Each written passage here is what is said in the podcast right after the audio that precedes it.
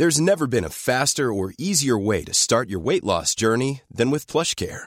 PlushCare accepts most insurance plans and gives you online access to board-certified physicians who can prescribe FDA-approved weight loss medications like Wigovi and Zepbound for those who qualify. Take charge of your health and speak with a board-certified physician about a weight loss plan that's right for you. Get started today at plushcare.com slash weight loss. That's plushcare.com slash weight loss. plushcare.com slash weight loss. Más que arquitectura. Con los inexpertos Javier Alonso y Ángel Sánchez. Conoce todo el mundo de la arquitectura, diseño y construcción en una misma frecuencia. Kies 977 te presenta Más que arquitectura. Comenzamos.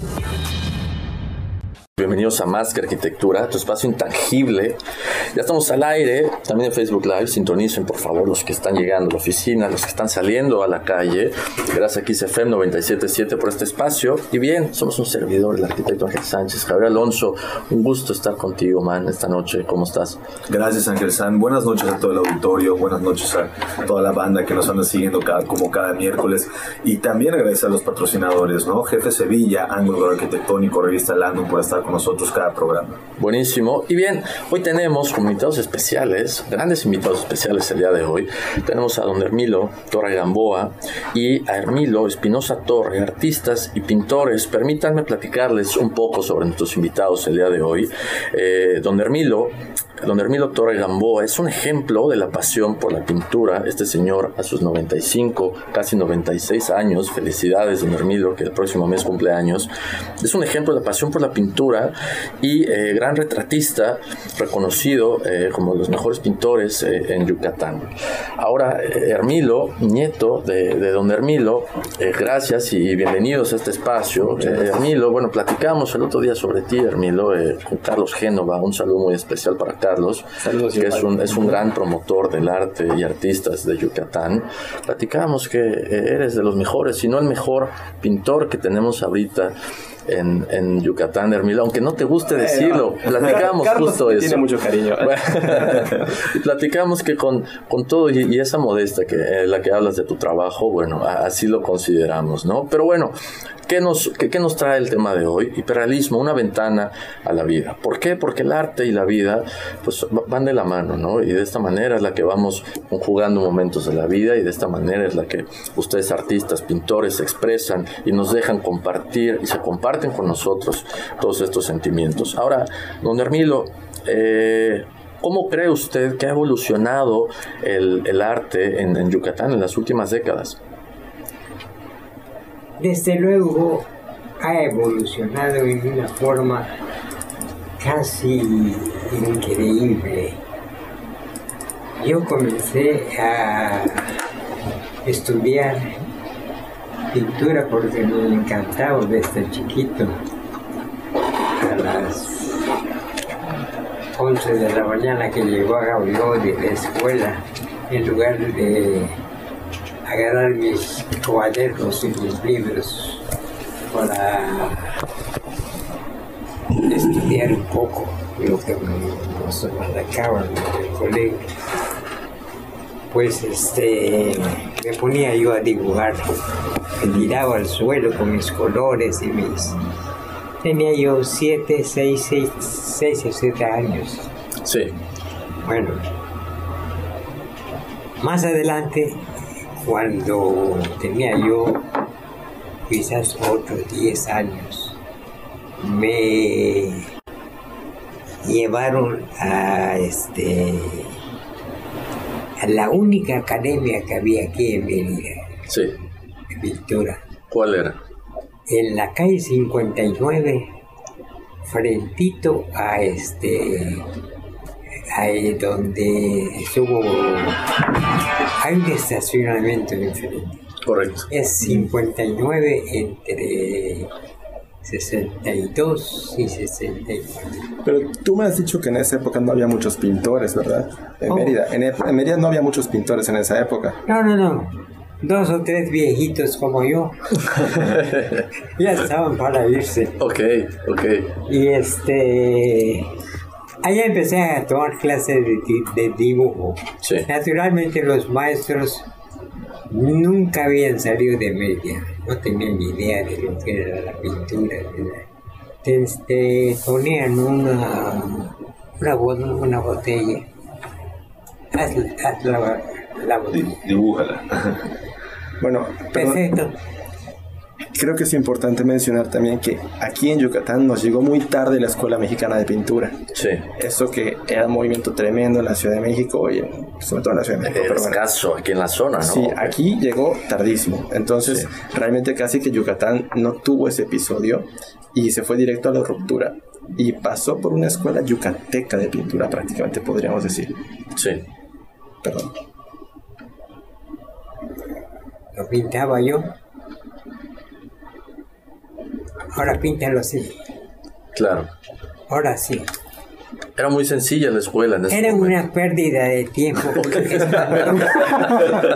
se puede decir otra cosa. Correcto.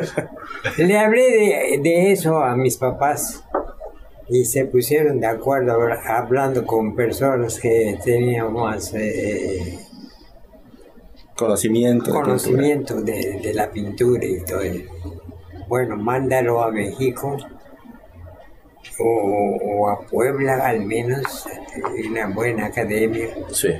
Y que después vaya a México. Me mandaron a Puebla el mismo resultado. Un objeto cualquiera me lo ponían y, hombre, eso ya lo vi. La misma pérdida de tiempo, ¿no? Sin pedir permiso, me fui a México. Allá tenía yo varios amigos que estaban estudiando pintura, ya mayores que yo.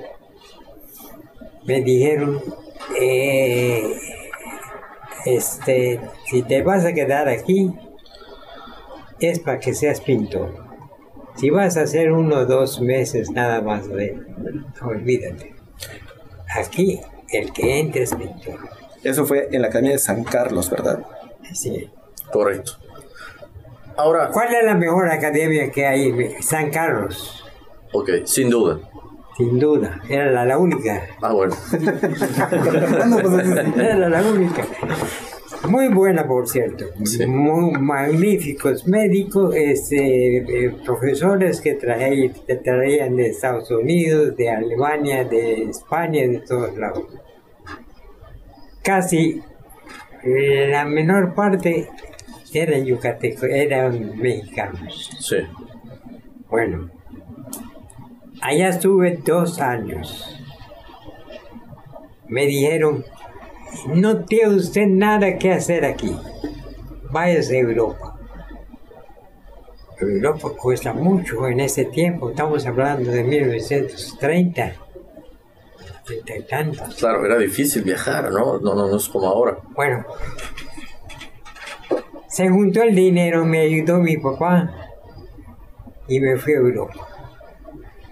Tenía yo, tenía yo novia ya para casarme, tenía yo 27 años, 26 años. Y llegué a España en época de durísima. De Franco. De, general Franco. Este. Pues los amigos que encontré allá eran a toda madre. Ok, buenísimo. Excelentes. Sí. Un mexicano en, en España en, ese, en esa época era dificilísimo. Llevé eh, este, recomendaciones del, señor Ruiz, Ruiz Solórzano, de don Antonio Bendiz Bolio, poeta y, muchas más. Llegaron y me dijeron, va usted a tratar. Sí, adelante. Adelante, adelante, don Hermano. Va usted a tratar directamente con el, director general del Museo del Prado. En Madrid. Qué barbaridad, qué bueno. Adelante, ¿no? Adelante. ¿Y qué pasó? y me recibió el, el señor director, una persona de unos 60, 70 años, amabilísimo, el marqués de Soloya. Correcto. Soloya. Y este vio mis dibujos que, que llevé de México. Me dijo, no, esto, usted está muy adelantado. Ok. No le vamos a poner el, el principio del, Del curso. Vamos a ponerle con los grandes que ya están copiando co- obras de, de Velázquez y de Goya y de... Bien. Ay, feliz, feliz, feliz. Los amigos y las amigas me tenían así. Porque con la diferencia de política, que Franco no quería a nadie que no fuera franquista o comunista o anticomunista. Entonces, este, para ayudarme, uno de mis amigos, cabe decirles que a los cuatro o cinco días ya tenía yo más de 10 ami- 10 amigos y 10 amigas. Me invitaban a todo, a, a cenar, a bailar, Claro. pero no como acá. Allá, uh, Un poquito más intenso, ¿no? Allá sí era buena fiesta, no como ahora. una invitación significaba noche entera. Ok. No era aquello ir a cenar una cenita muy... Era No, buena, no, no, no. era buena fiesta. Cenaban, cantaban, bailaban, se subían a las mesas, tiraban todo y se ponían a bailar. Era una cosa distintísima, Merida. Pero tú eras muy tranquilo, me imagino, ¿verdad? ¿Cómo? Tú te portabas bien. No.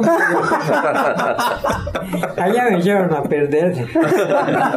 Don Hermilo, vamos a quedarnos con esa idea. Bien. Eh, buenísimo, gran idea. Vamos con una rolita. Esto es selección de los invitados el día de hoy. ¿Qué nos dejan hoy? Guns N' Roses, Sweet Child of Mine. Vamos y regresamos con más que arquitectura.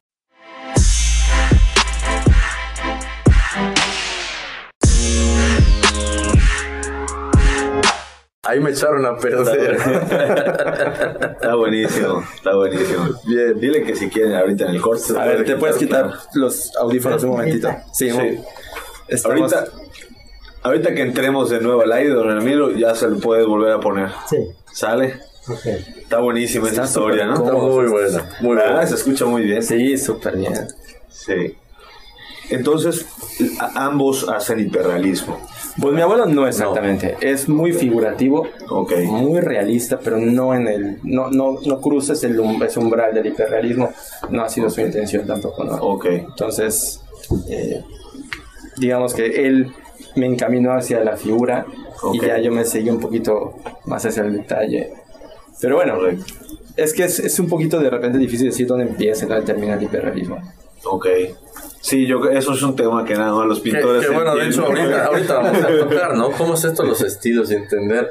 Porque como observador, y hoy que tenemos tantos eventos en, en Mérida, y hay galerías y tal, digo, lo, lo más común que podemos ver, claro, eso es cuestiones abstractas, ¿no? Pero Sí. ¿qué hay de, de, de lo figurativo, ¿no? Pues, ¿Cómo- yo, o sea, ¿qué, qué- qué opinas? ¿Cómo En Mérida hay una, hay una escuela figurativa importante. Por ejemplo, uno de nuestros máximos exponentes ha sido Fernando Castro Pacheco. Sí, claro. Y su obra es figurativa. Que bien es una figuración que no se va hacia el detalle para nada. Son las puras, los puros contornos con un juego de colores muy padre ahí. Pero es figurativo a final de cuentas. No se puede pensar que es abstracto. Ok, Claro. Tenemos O sea, a- figurativo se refiere que es como literal, ¿no? que ves una forma definida. O sea, que es una forma. Eh, bueno, porque ni siquiera si son cuadrados o círculos, eso, eso, eso cae dentro del abstracto geométrico. Exacto. Una figura de algo que un objeto reconocible, un objeto Ok. como un cuerpo humano, flores, un animal, o sea, Bien, cosas que- eso ya es figurativo a contraposición del abstracto, donde no ves una figura definida. Y dentro del figurativo hay muchísimas ramas, ¿no? Y una de ellas es el hiperrealismo o el fotorrealismo, y otras son figurativos, bueno, ahí por ejemplo el surrealismo, ese era muy figurativo casi siempre, y, y de vanguardia, impresionismo siempre fue figurativo. Es, que, tú puedas reconocer qué estás viendo. Ok, ok. Eso lo hace figurativo. Esa es como la primera gran división. Oye, muchas gracias por venir. ¿eh? No, gracias por invitarme, buenísimo, feliz de la vida. Va a estar buenísimo este programa. Don Hermilo, ¿a qué edad regresó a, Yucatán después de estar en España? Todavía no te lo pongas, bueno, todavía no. ¿Eh? Todavía no, no, no, se lo tiene que poner. No, nos están escuchando por acá ahora mismo, en internet. ¿Me los pongo? No. No, no, no, no necesitas. tú me avisas. Sí, yo le aviso. ¿A qué edad? Sí, regresó a Yucatán después de estar en España. Bueno, después de estar en España, que vi cosas nuevas, que vi este, maravillas de las obras que, había en los museos. Sí. Regresé a Mérida porque este me estaban esperando con el traje de boda y, todas esas cosas. Ah, ok. Ah, ya. Todas esas cosas. me casé y le dije a mi esposa, ¿sabes qué? En España solo hice año y tres meses. No es nada. Tengo carrera. Quiero más. quiero más. A pesar de que ya había yo hecho dos años y medio en, México. Sí. Y allá habría aprendido muchísimo. era la época de Tío Rivera y de sí.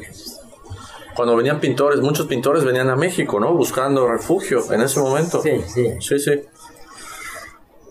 Entonces, este ¿Cuánto tiempo te vas? Me dijo mi esposa. Es... Un año se va rápido. No, hombre, ya está listo todo. Eh. Nos casamos y nos fuimos. No, me fui. Ok. me fui. Porque no podía yo dedicarme a lo que iba yo si la llevaba yo ahí. Claro no le iba a dejar solita en el, en la casa. llegaba yo y estar todo el tiempo fuera. De manera que allá me pusieron una especie de, ¿qué les diré? Como, vamos a decirle como este examen. Sí para ver qué podía yo hacer. Yo iba como un pintor, no aprendiz. Todo lo que aprendí fue en México. Allá vi muchas cosas nuevas que desde luego sí les saqué mucho provecho. Sí. Pero entonces, este,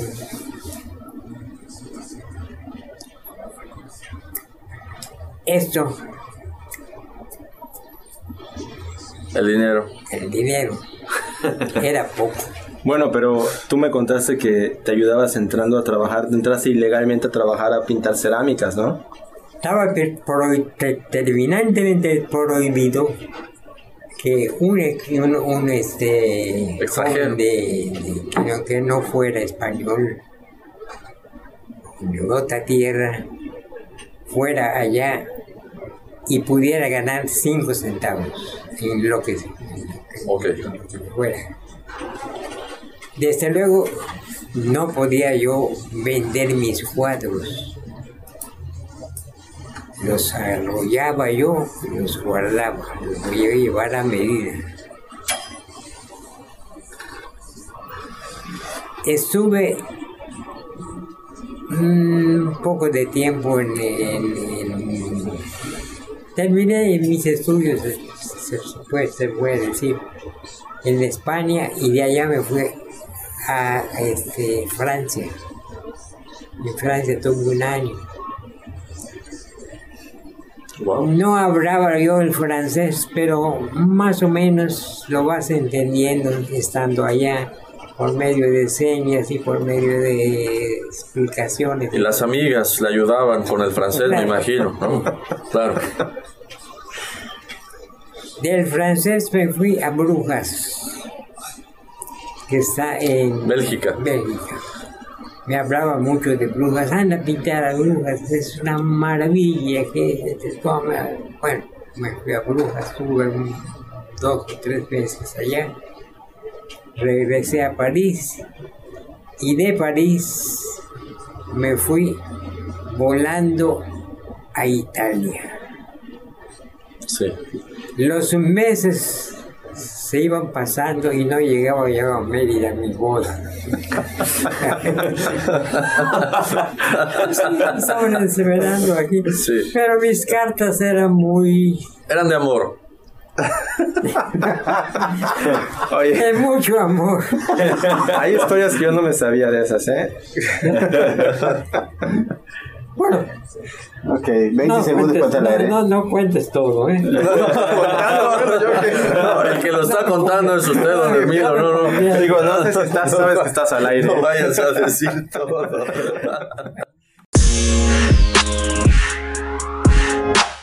Estamos de vuelta en Más que Arquitectura, para los que nos van sintonizando, con don Hermilo Torre y Hermilo Espinosa, artistas, pintores, eh, bueno, para los que van sintonizando, platicamos sobre el tema de la pintura, y la pintura esto y el otro.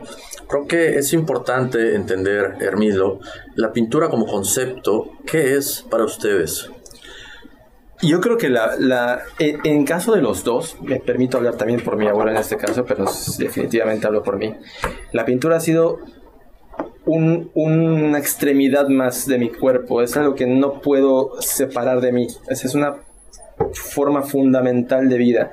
Yo nunca tuve que decidir ser pintor. Digamos que ya el camino venía muy fuerte hacia acá. Tengo la, presencia de mi abuelo en la familia, siempre como Y empezó a ir conmigo, porque le estuve dando clase un, tiempo y se enamoró más.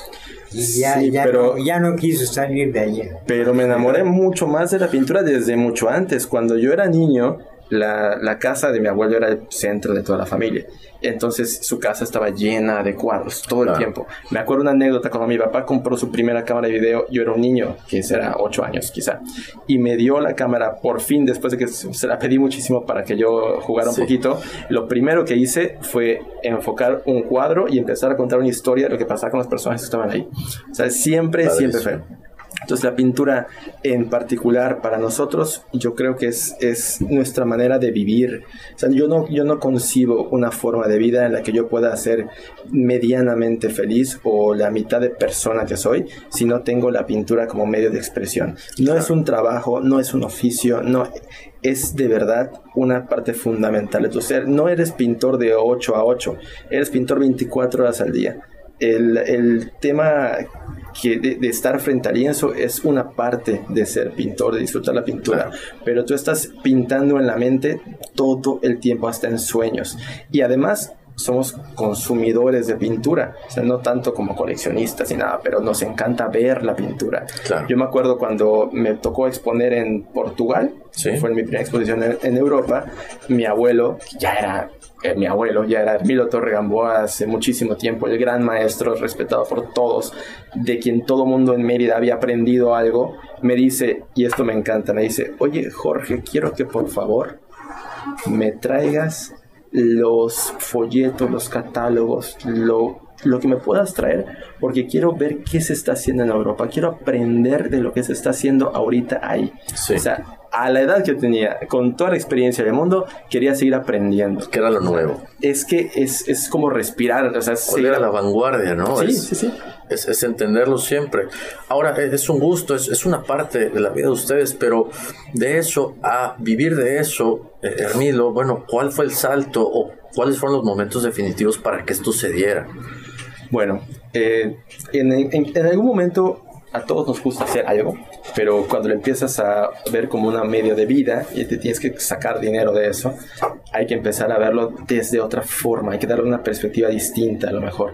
Entonces ya no es solamente hacerlo por el puro placer de hacerlo, sino que también tienes que aprender la otra parte del trabajo que es saber vender, saber moverte, saber socializar, saber tener contacto, saber exponer, que la gente vea tu trabajo, que la gente pueda eh, adquirirlo cuando quiera. Entonces, ese es un mundo aparte, ese es un mundo muy interesante, pero pero muy distinto. muy distinto, pero es parte de. Entonces uno como pintor aprende también o no a tratar con la gente. En mi caso tengo, yo trabajo con una galería en la Ciudad de México, la galería LS. Mi abuelo nunca trabajó con una galería en particular, entonces las, ventas eran por su cuenta. Eh, y bueno, es un mundo diferente, pero otras épocas. Sí, también tratas de tratas de manejarte como como no ya, o sea, el riesgo que corre uno ahí es empezar a hacer lo que se vende o empezar a hacer solamente lo que sabes que significa una entrada de dinero. Y yo creo que... Ir a la segura, ¿no? En, en algún estilo, en lo que sea. Sí, y ¿qué pasa con eso? Ok, puede ser que te vaya bien y que tengas para pagar las cuentas, pero dejas de tener el placer de lo que haces. Entonces empiezas a convertir tu forma de vida y tu placer, tu disfrute, en un trabajo. Y, y, un trabajo de oficina. Y ahí es donde pierde. O sea, yo creo que cuando un pintor llega a ese punto en el que su obra es una mercancía, que significa dinero, ahí está muerto.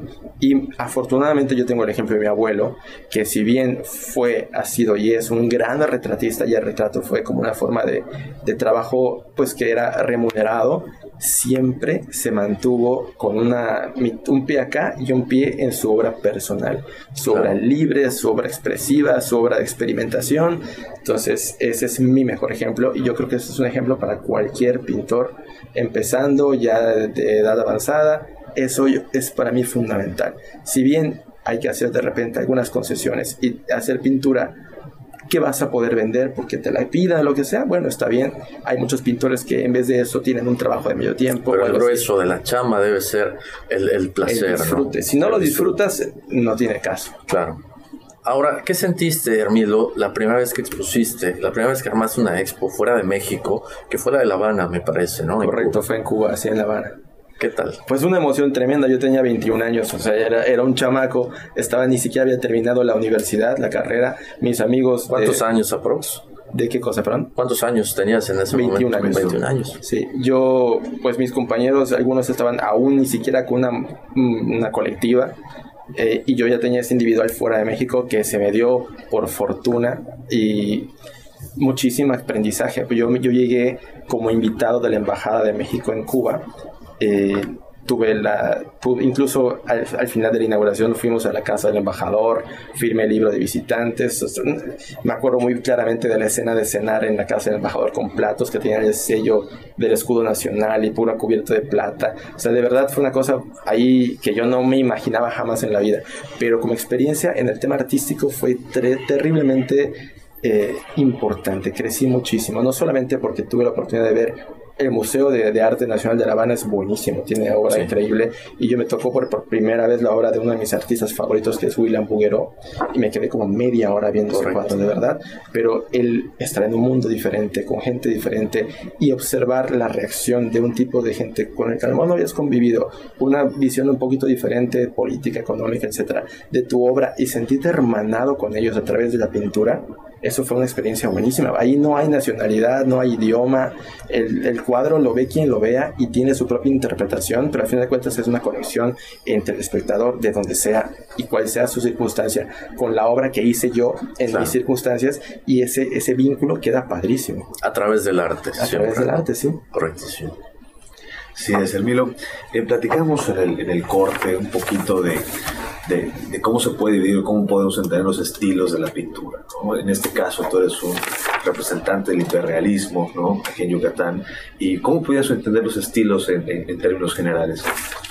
Bueno, la pintura ha pasado por muchísimas, muchísimas variaciones, desde las primeras pinturas que se hacían en las cavernas, de las que tenemos conocimiento, que en ese caso eran pinturas figurativas y que tenían seguramente algún valor simbólico, hasta, bueno, un tiempo que fue meramente un tema religioso, luego cambió y se hizo un tema donde el ser humano era el centro. Ahorita hay una variedad de posibilidades. Eh, digamos que un primer, una primera división puede ser entre, entre pintura figurativa y pintura abstracta. ¿no? Esa es una primera posible división. Una pintura figurativa es aquella en la que tú puedes reconocer los objetos y una pintura abstracta es más bien el juego de, de luces, de colores, de sombras, de manchas, aunque también puedes saber puede ser abstracto que tenga figuras geométricas, etc. Ah, y, bueno, dentro de cada una de esas posibilidades, más aún en la figurativa, hay muchísimas subdivisiones y están todas las vanguardias, por ejemplo, todo lo que fue surrealismo, el impresionismo, el cubismo, todas las que se dieron en, esa etapa de principio del siglo XX. Actualmente, bueno, luego llegó el realismo también. Ah, actualmente hay de todo, o sea, eh, realmente en este momento la pintura mm, quizá no es la, la, disciplina que acapara más las ferias de arte contemporáneo, por ejemplo, etcétera, ya el arte más, eh, digamos, el arte contemporáneo, lo que más se reconoce como arte contemporáneo, sale un poquito de la pintura y se mete en temas multidisciplinarios donde hay mucho arte objeto, muchas cosas, eh, muchas instalaciones, muchas eh, esculturas de alguna manera. Buenísimo. Hermilo, vamos a quedarnos con esa idea, ¿les parece? Vamos un corte y regresamos con más que arquitectura.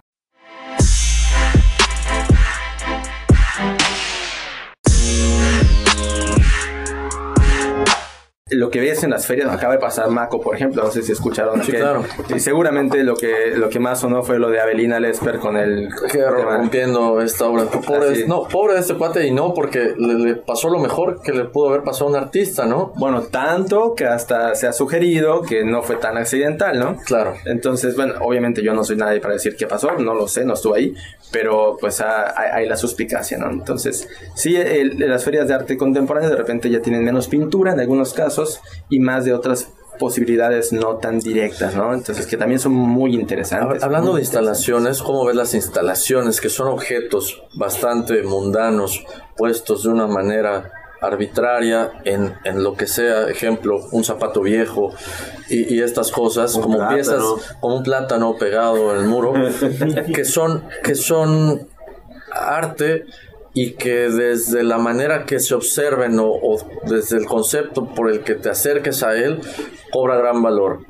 ¿No, crees que está fuera de...? Bueno, ¿qué pasa? Lo que pasa es que es una forma de entender arte diferente a, a, quien entiende arte de repente o al tema del arte entendido como, como desde, por ejemplo, alguien, que, alguien que, que, que, goza mucho la pintura, pero, pero lo hace y se queda.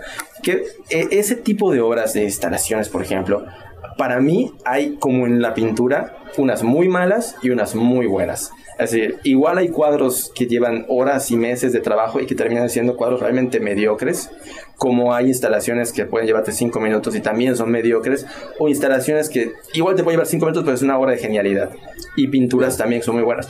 En, en, ese tipo de instalaciones y ese, ese tipo de arte más conceptual, que muchas veces el, el juego no está en el proceso propiamente, no es un, no es un tema de, de, una, de un oficio amplio, de una técnica, pero sí de una idea, de conceptos, de, de manejar el espacio, manejar volúmenes, entrar eh, a meter al espectador en un mundo en el que tiene que tener un poquito de bagaje previo como para poder apreciar cierta sensibilidad, ¿no? Sí, sí, sí, y y también cierto conocimiento, porque no solamente es sensibilidad, a veces la sensibilidad puede, puede aludir al tema emocional y esas piezas muchas veces no van al tema emocional, sino meramente al tema intelectual, que ahí es donde yo choco un poco con ellos, porque a mí me interesa mucho la parte emocional de la obra. Entonces a veces necesitas tener mucho mucho conocimiento intelectual, mucho, mucho conocimiento didáctico previo para poder comprender lo que el artista quería para entrar al aire? Claro. Sí, completamente, completamente. Póntelo fuera. Wow. Sí, porque si no es una previa investigación inclusive de la obra que las obras intelectuales se conocen para, para el o luego y todo hay textos que tardan son 20 cuartillas para explicar. Entras sí. con ángulo, man. También puestos estamos en Más que Arquitectura ya de vuelta y estamos con los artistas, pintores, don Hermino Torre Gamboa y Hermilo Espinosa Torre. El tema del día de hoy, hiperrealismo, una ventana a la vida. Bien, antes de regresar al tema, les comento, en ángulo arquitectónico, tienen el 40% en la línea Proyecta, 40% de descuento en la línea Proyecta de Elvex. Todo esto es grifería, valvulería para sus casas y para sus proyectos. Visiten Ángulo Grado Arquitectónico, calle 20 con 29, Colonia México. Buenísimo, man. Y bien, eh, para redondear los temas que platicamos durante el corte de Hermilo, eh, las instalaciones de arte contemporáneo que vemos hoy en día, y, vemos mucho porque algunas se hacen famosas, como lo que sucede en Art o como lo que sucedió en Sonamaco, en la Ciudad de México, eh, algunas de ellas caen en, cosas que a veces no, entendemos, ¿no? Y algunas van hacia los sentimientos y algunas van hacia la parte intelectual. Tú decías la parte intelectual, ahí hay algo, ¿no? Hay una línea que se cruza donde la obra se vuelve, ¿qué?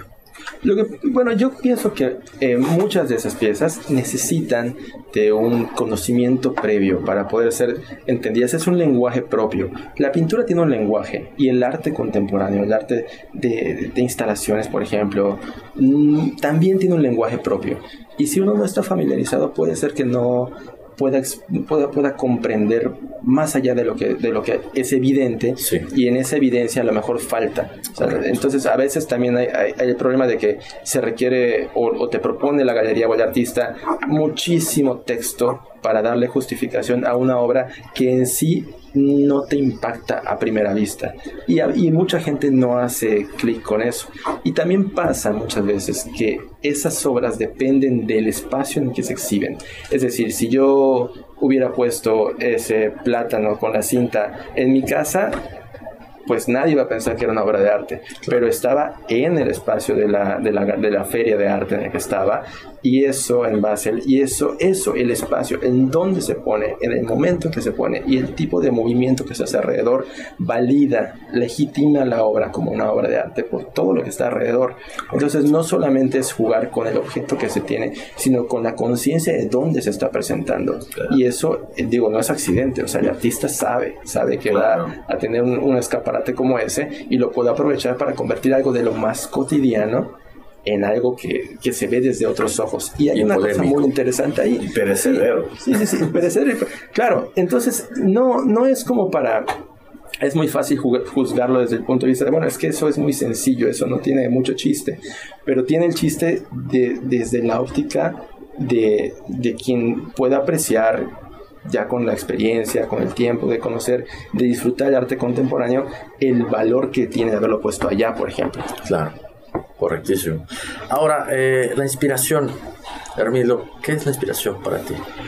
Bueno, platicábamos, la inspiración para mí tiene mucho que ver con la experiencia, con las vivencias personales, con lo que, con lo que uno sufre, con lo que uno disfruta, que a, todos nos ha de pasar. Estamos en, en una vida monótona cotidiana, donde tenemos rutinas, pero de repente pasan cosas que te rompen esa rutina, que te dan una emoción diferente, especial, que te hacen, a lo mejor es una emoción negativa, te hacen una tremenda tristeza o te llenan de una emoción positiva, o sea, una muy buena noticia o un enamoramiento profundo o esas emociones que rompen esa, median, esa mediocridad de todos los días, eso se carga por dentro, se lleva. Y para, para alguien que tiene la posibilidad, como afortunadamente tenemos nosotros los artistas, de canalizar esa emoción hacia una obra visual hacia una, bueno, una obra visual, puede ser una obra, una poesía, puede ser una pieza musical, pero canalizarla en ese aspecto nos permite sacarla, es como una catarsis, y esa catarsis eh, proviene de esa experiencia, y esa experiencia para mí, eso es la inspiración, es, es, de repente encontrarte con una imagen que ves que te lleva a una, a una emoción fuerte que habías tenido guardada y está ahí adentro, lo tienes que sacar y sale en forma de una imagen. Esa imagen se vuelve una pintura, ese momento fue la inspiración o, o, sale como un poema. En fin, esa es mi ah. concepción de inspiración, una inspiración que requiere de la vivencia, que no puede venir de un robot, que no puede venir de una máquina o de un ser humano que no sale de esa monotonía.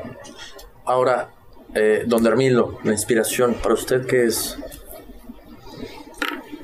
Varios artículos han salido en periódicos de acá de, de Mérida con mi retrato diciendo con grandes letras. O pinto o me muero. Bien. Así, con esas letras. Y se repite cada dos o tres años. El pintor que no quiere vivir si no va a pintar. Hablan de mí. Y yo les digo, ¿por qué me sacan ese tipo de artículos? Porque tú así eres, así es tu manera de pensar, tu manera de, de actuar. Vivo para mi pintura. Si no pinto un día, como hoy, que estuve muy agripado y muy... no me sentía yo, estaba yo nervioso. Ya estaba contando las horas para que amaneciera, me sintiera yo mejor. Y desde seis y media de la mañana estoy en la puerta de mi casa. Tengo una terraza allá y ahí estoy pintando. Hoy precisamente fueron unos, unos muchachitos jóvenes de 10, 12 años. Me vieron pintar y pidieron permiso para, para ir a mi casa, para verme. Me hice muy amigo de ellos y yo les voy a ayudar. Ustedes, ustedes quieren, nosotros queremos ser pintores fue un, momento de mucha alegría, mucha alegría. Sin embargo, tengo cierta tristeza al cumplir 96 años. Se me hace una cosa irrazonable, fuera, fuera, fuera, fuera de mi, de mi mente, que yo llegara a esta edad. Yo pensé llegar hasta los entre 70 y 80 años. Claro. Así es que voy a, voy a aprovechar esta oportunidad. No sé si me la pueden aceptar ustedes. Claro que sí, Leonardo por favor. Me daría un gusto tremendo. El día 28 de este mes, en el Palacio de la Música se va a exponer un cuadro de Armando Manzanero dividido en tres. Sí. Está él, es un cuadro como de metro y medio casi. Está él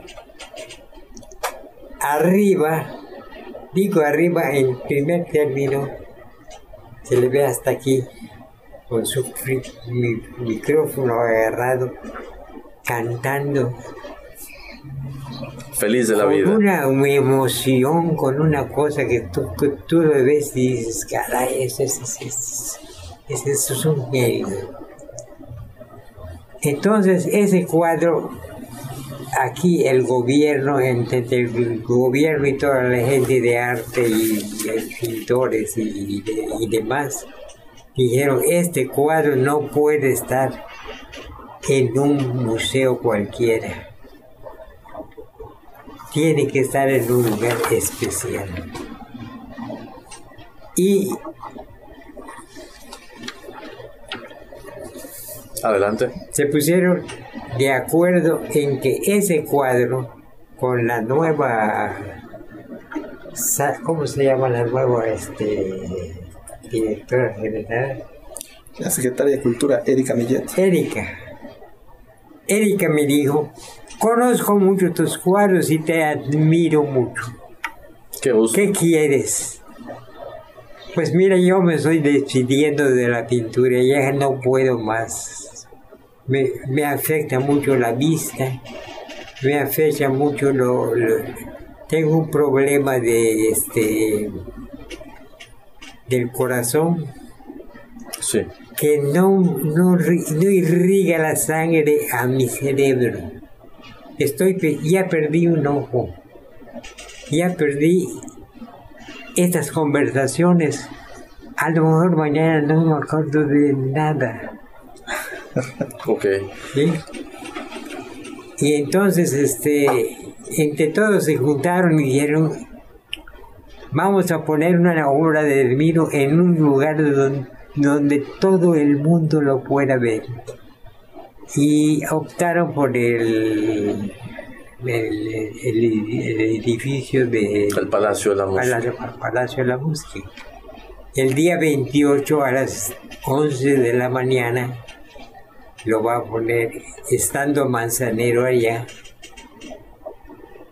¿Sí? Va a estar Manzanero, él va, él va, él va a recibir el cuadro, porque no lo ha visto. Okay. Y yo pienso... esa es una alegría muy grande para mí. Gracias por compartirla, don. Yo quiero aprovechar este momento para, para, invitar a todo el cuerpo de ustedes. Gracias. Todos los que puedan ir, los que tengan un trabajo y no puedan soltar, pues ni modo. Pero los que puedan ir, con lo que puedan captar, para pasar luego por, la por el radio, por la radio, por la, tele, por... sería una maravilla para mí. Yo creo que ese, o sea, yo conozco a mi abuelo de toda la vida, obviamente, toda mi vida, y tengo eh, una percepción muy clara de lo que él ha ido sintiendo y viviendo desde que tengo memoria en cuanto al tema de la pintura.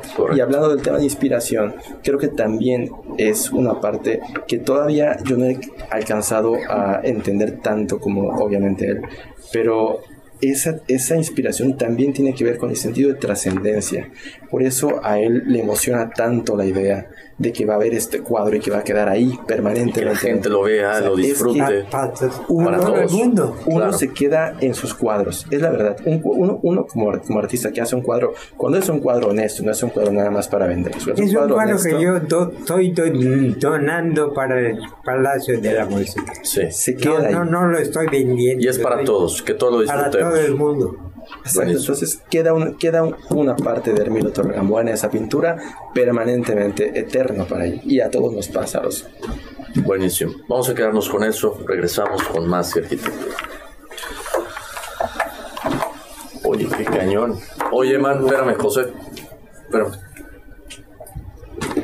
¿A qué hora? ¿Hay una dinámica ahorita? Sí.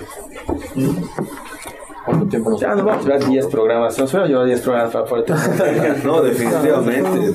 No, de haber sabido que, bueno, íbamos a escuchar sus historias, don Hermilo, hacíamos una serie de varios programas para que nos dé tiempo de disfrutar todo lo que nos dice. Claro. Siete. Bueno, cuando entremos al aire, esperas dos minutos para que podamos dar la reflexión. No, que te doy una vez. Nada más nos tenemos que cambiar, tienes que venir para acá conmigo. Para compartir. Exacto. Comparto con Javier, Laurel se sienta allá y vamos a, con la dinámica. ¿Qué es lo que más disfrutan de todo esto? Me gustaría que menciones la parte de la musa sí. en, todo esto, porque es, es clave en, en, tu obra, Hermilo, y una eh, muy breve reflexión que nos dé nada más de eh, qué le dejan a la gente con, con, todo esto, ¿no? Y bueno, lo de la musa, ¿qué es lo que más disfrutas?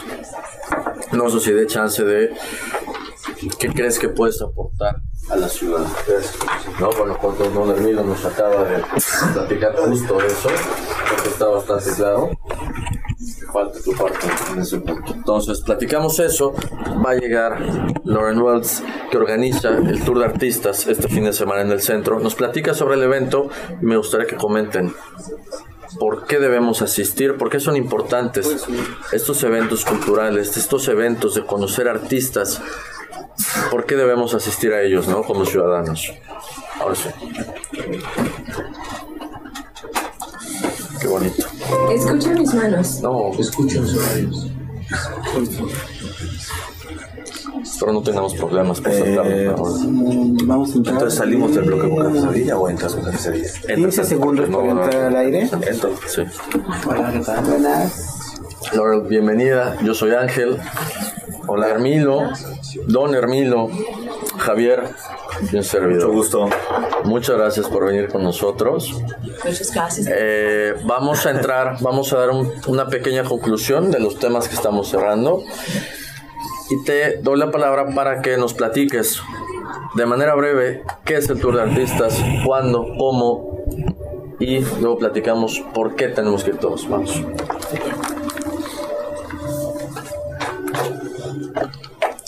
Estamos de vuelta en Más que Arquitectura con los pintores don Hermilo Torre Gamboa y Hermilo Espinosa Torre. Sí, con el tema del día de hoy, hiperrealismo, una ventana a la vida. Antes de regresar a los temas, les comento que Jefe Sevilla es la empresa líder en el ramo de la infraestructura para la construcción, como andamiaje, drenaje pluvial y alcantarillado.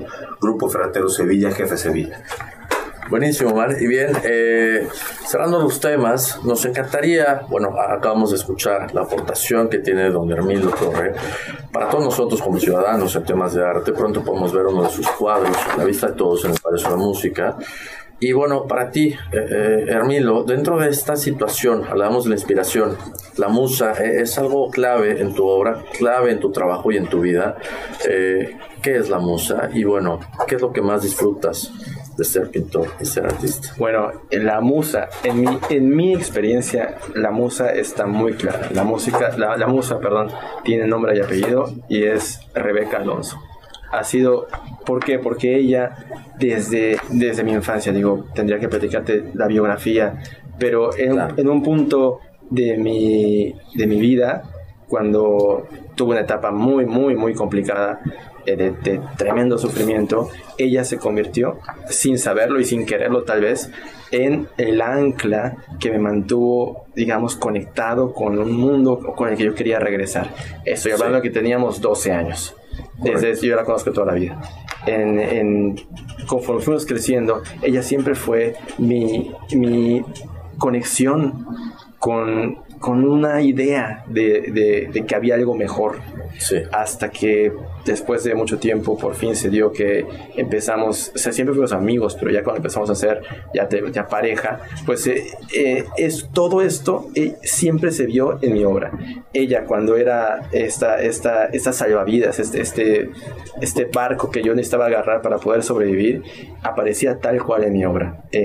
Aparecía también en mi obra después cuando ya tenía yo cierta estabilidad y entonces, y se va notando. Entonces, ella, y en, en mi caso es ella, pero en muchos artistas hay alguien o hay algo que es aquello que te, que te mantiene en el mundo, que te hace ver los, las cosas desde los ojos de alguien más o, o que te, te, ayuda a encontrar un universo que no tenías tal vez tú en tu, en tu panorama. Claro. Y eso se refleja en la obra.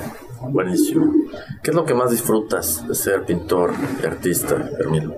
disfruto cada segundo que estoy pintando. O sea, de verdad, el hecho de tener yo la fortuna, que es un privilegio, de que mi vida sea todos los días estar haciendo algo que me encanta, algo por lo que yo podría pagar por hacer y, de, y aún así poder tener una vida a través de eso es algo que yo agradezco como no, como no lo puedo expresar.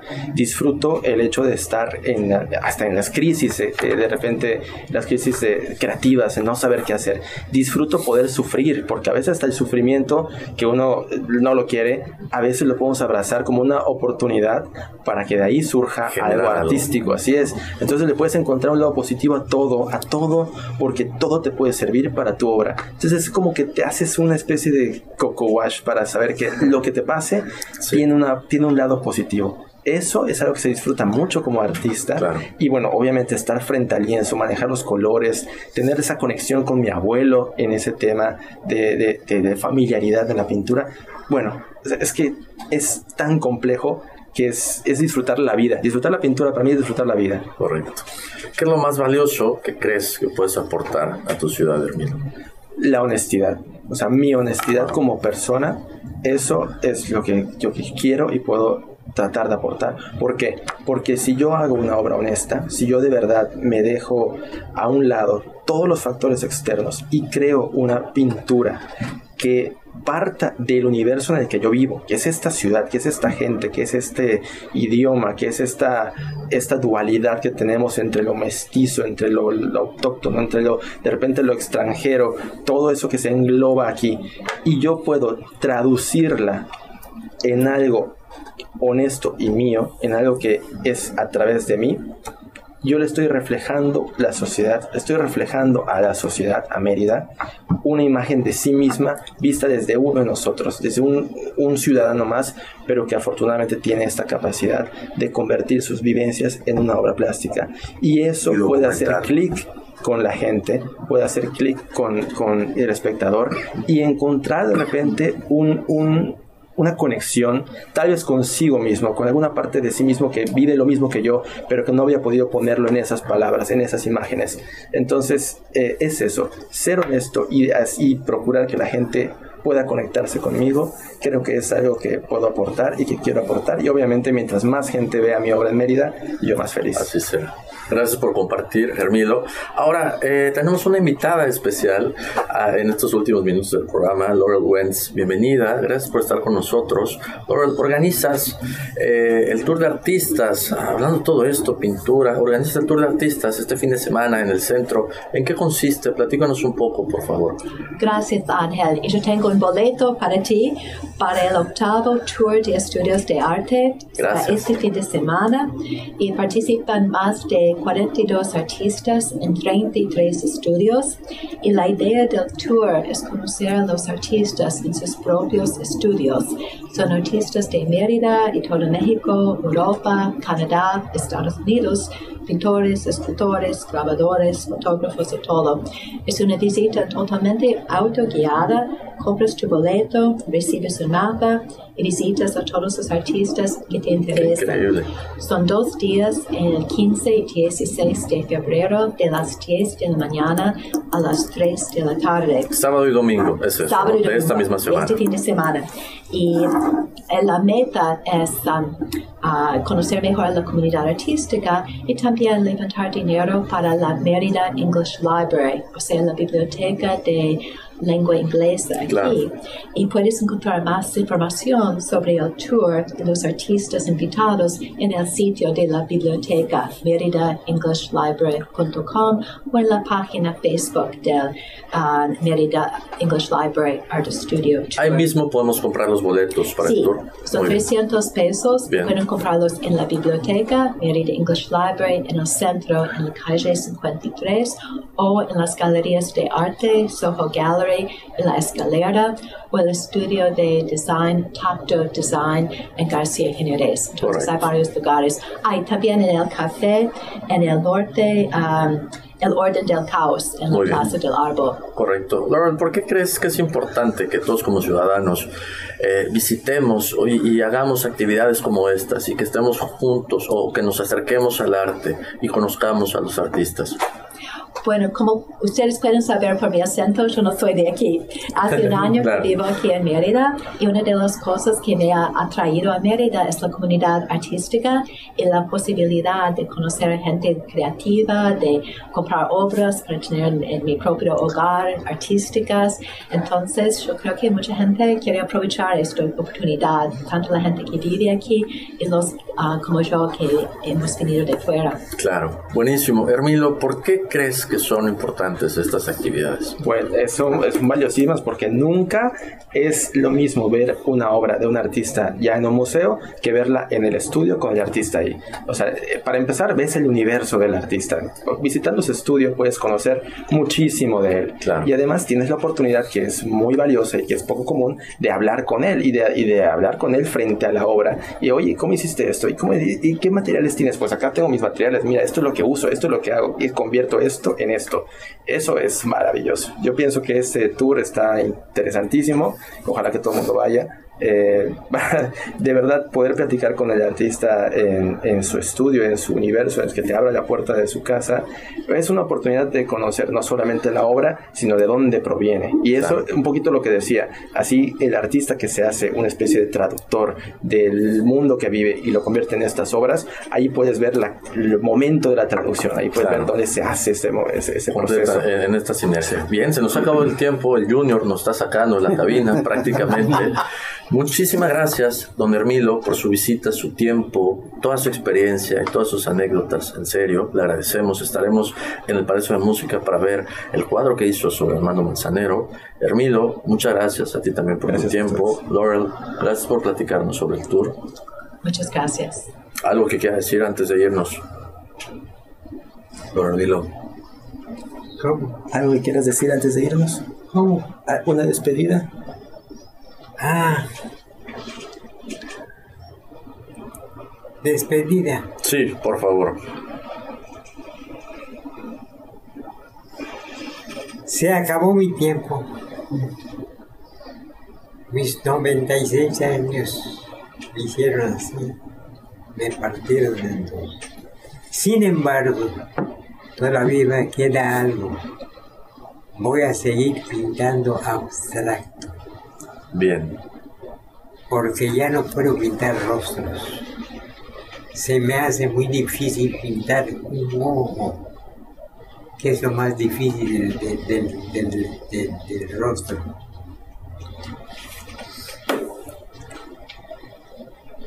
Por los años que tengo, 96 años, ya di todo lo que pude dar.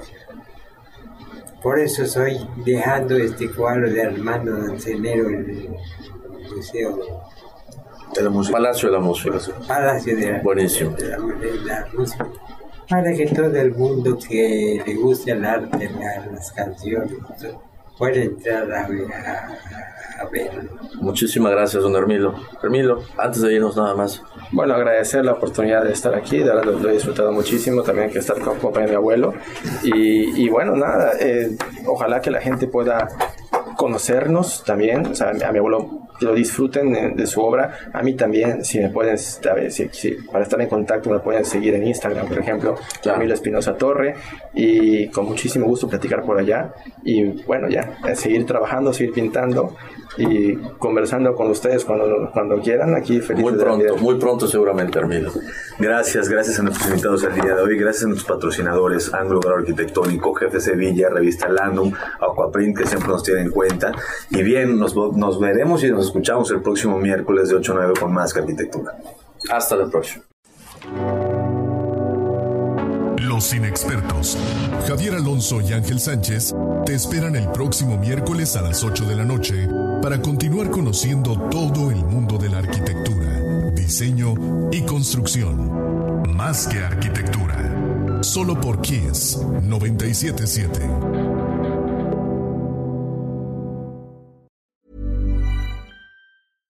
How would you like to look five years younger? In a clinical study, people that had volume added with Juvederm Voluma XC in the cheeks perceived themselves as looking five years younger at six months after treatment. Look younger, feel like you. Add volume for lift and contour in the cheeks with Juvederm Voluma XC. Reverse signs of aging by adding volume to smooth laugh lines with Juvederm Volure XC.